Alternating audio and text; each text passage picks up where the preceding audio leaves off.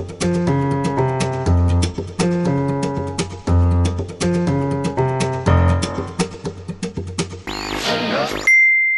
donc moi je suis Émir Denis, je suis chef d'entreprise, j'ai une vingtaine de salariés et ce que je constate euh, de plus en plus, bah, malheureusement euh, les élèves que je reçois soit en stage, soit pour des entretiens d'embauche, ils n'ont pas le niveau requis en français. Je le vois sur les lettres de motivation et aussi au moment de l'entretien, je vois qu'il y a un manque de culture générale, etc. Et j'ai bien l'impression que plutôt que d'enlever des, des cours d'instruction générale, il faudrait plutôt en rajouter parce que objectivement quand on ne connaît pas la personne, et pour des élèves qui vont être à peu près à égalité en sortant du bac, euh, ça va être la première discrimination qu'il va y avoir pour eux euh, au moment de l'embauche.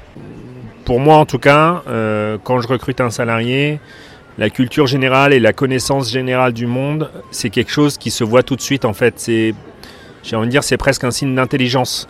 Et donc ça, ça va être un élément important au moment de l'embauche.